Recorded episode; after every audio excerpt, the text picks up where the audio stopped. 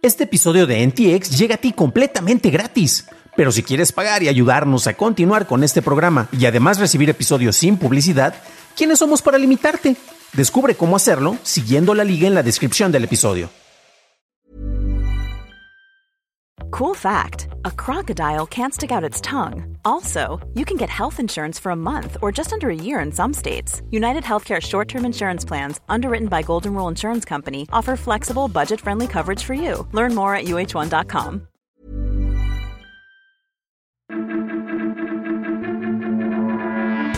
Apple desarrolla su chatbot, Netflix elimina planes baratos y varias noticias sobre inteligencia artificial. Estas son las noticias de Tecnología Express con la información más importante para el 23 de julio de 2023. Netflix continúa eliminando el plan básico sin publicidad para nuevos suscriptores o quienes pausaron su suscripción tanto en Reino Unido como en Estados Unidos. Previamente reportamos que esto había sido iniciado con Canadá y ahora vemos que esto parece ser más una política para todos los mercados.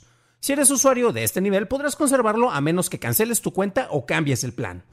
Fuertes de Mark Gurman de Bloomberg revelan que Apple está desarrollando un chatbot con su propio modelo de lenguaje llamado Ajax. Este se ejecuta en Google Cloud y se creó con el modelo de aprendizaje automático JAX de Google. Según reportes, algunos ingenieros lo llaman Apple GPT. Apple aún no ha creado una estrategia para este producto, pero podría hacer anuncios relacionados a su implementación de inteligencia artificial para final de año. Continuando con las inteligencias artificiales, Google tiene una nueva diseñada para redactar artículos noticiosos y según informa, la ha estado ofreciendo en varios sitios tratando de posicionarla como una herramienta para ayudar a los periodistas.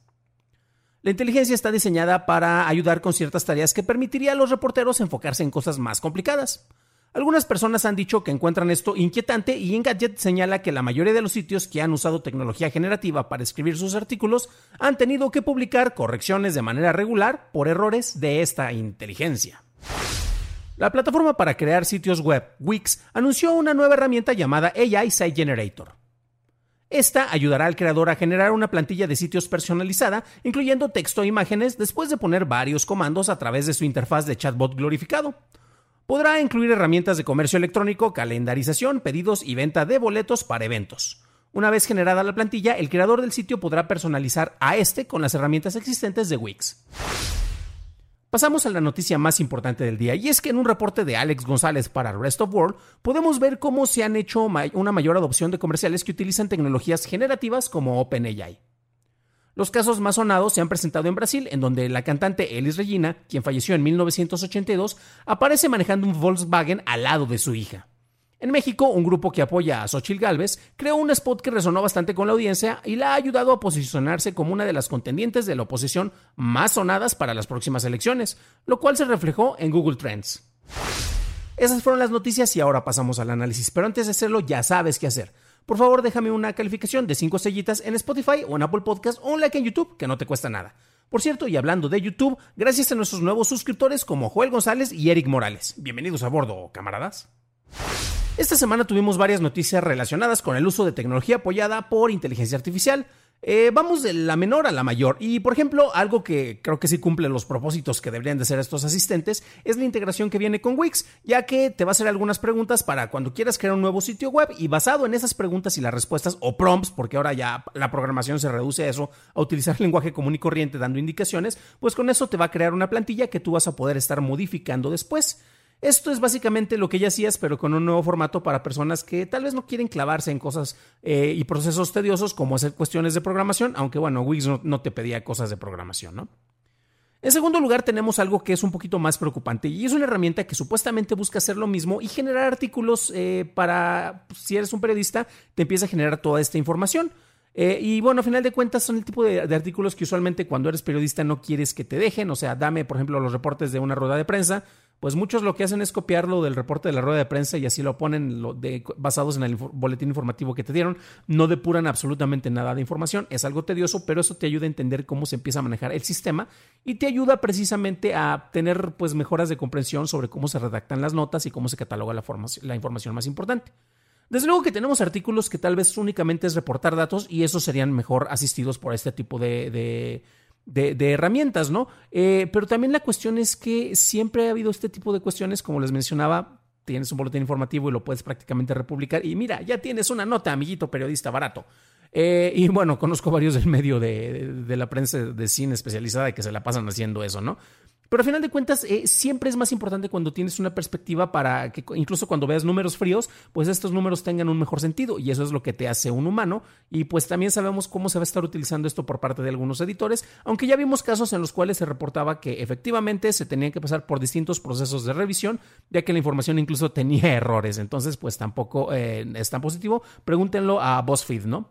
Eh, a final de cuentas, esto está, es una cuestión muy particular porque está negando em, parte de la labor del periodismo y de la redacción y de la escritura y parece que se ha creado una especie de, de, visión general de que la información y las noticias no tienen precio. Imagínense qué hubiera pasado si todo se estuviera eh, regurgitando y publicando únicamente con información secundaria gracias a estos chatbots y pues no tendrías alguien que estuviera cubriendo un evento importante como lo hace, no sé, el Wall Street Journal, eh, la BBC o CNN. Entonces son algunos de esos detalles que vale mencionar.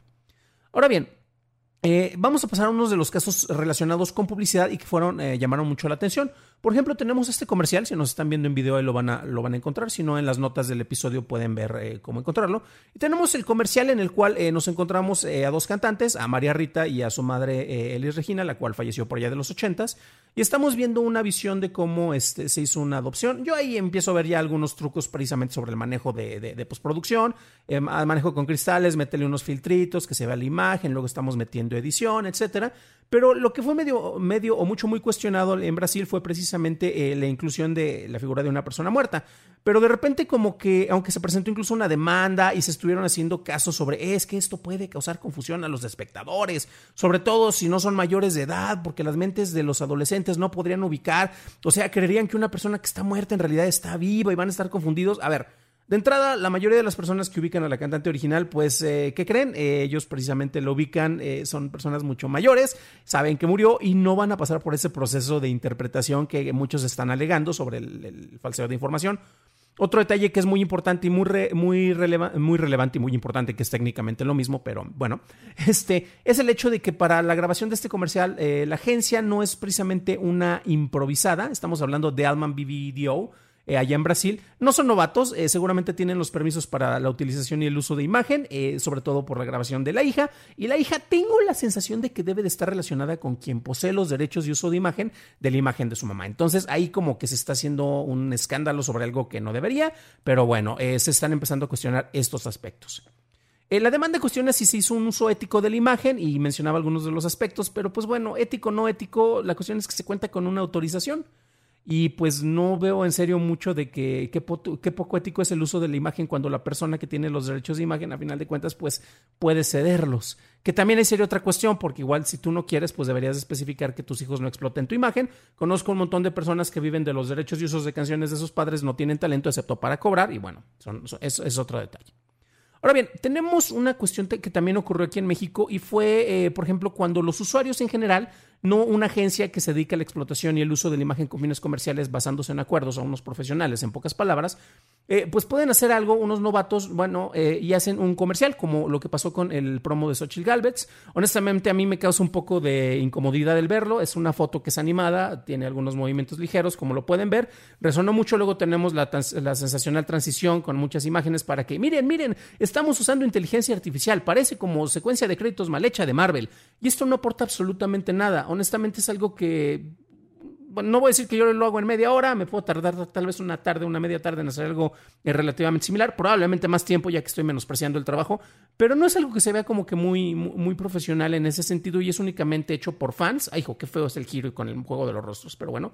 Eh, para tratar de apoyar la imagen. Y eso es algo que resonó muy bien. Al momento de estar viendo las estadísticas, vemos el brinco de cuando se hizo la publicación de ese anuncio y pues le ayudó en, el manejo de su imagen a Xochitl Galvez, ¿no?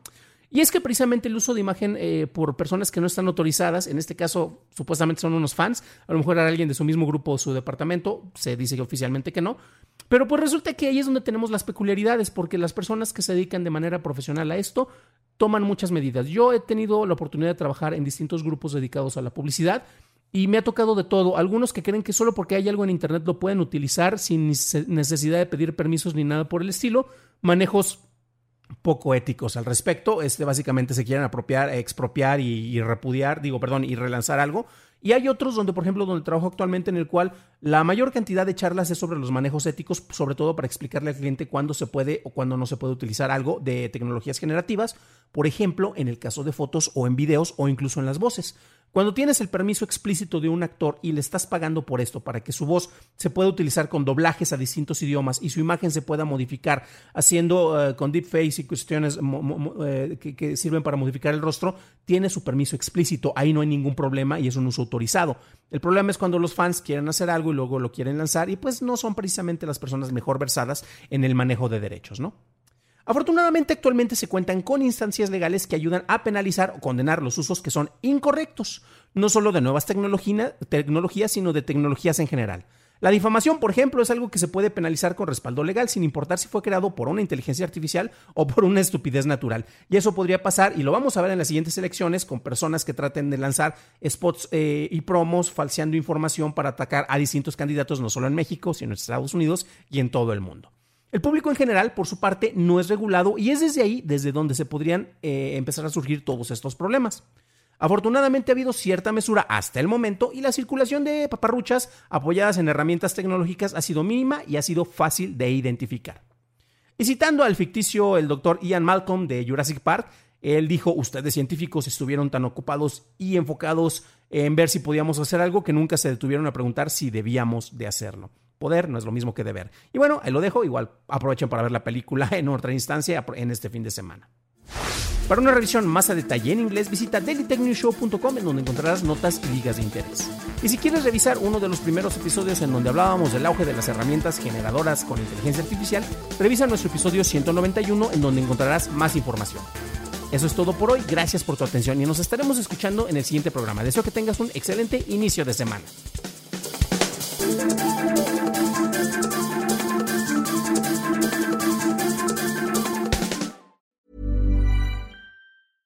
Tired of ads barging into your favorite news podcasts?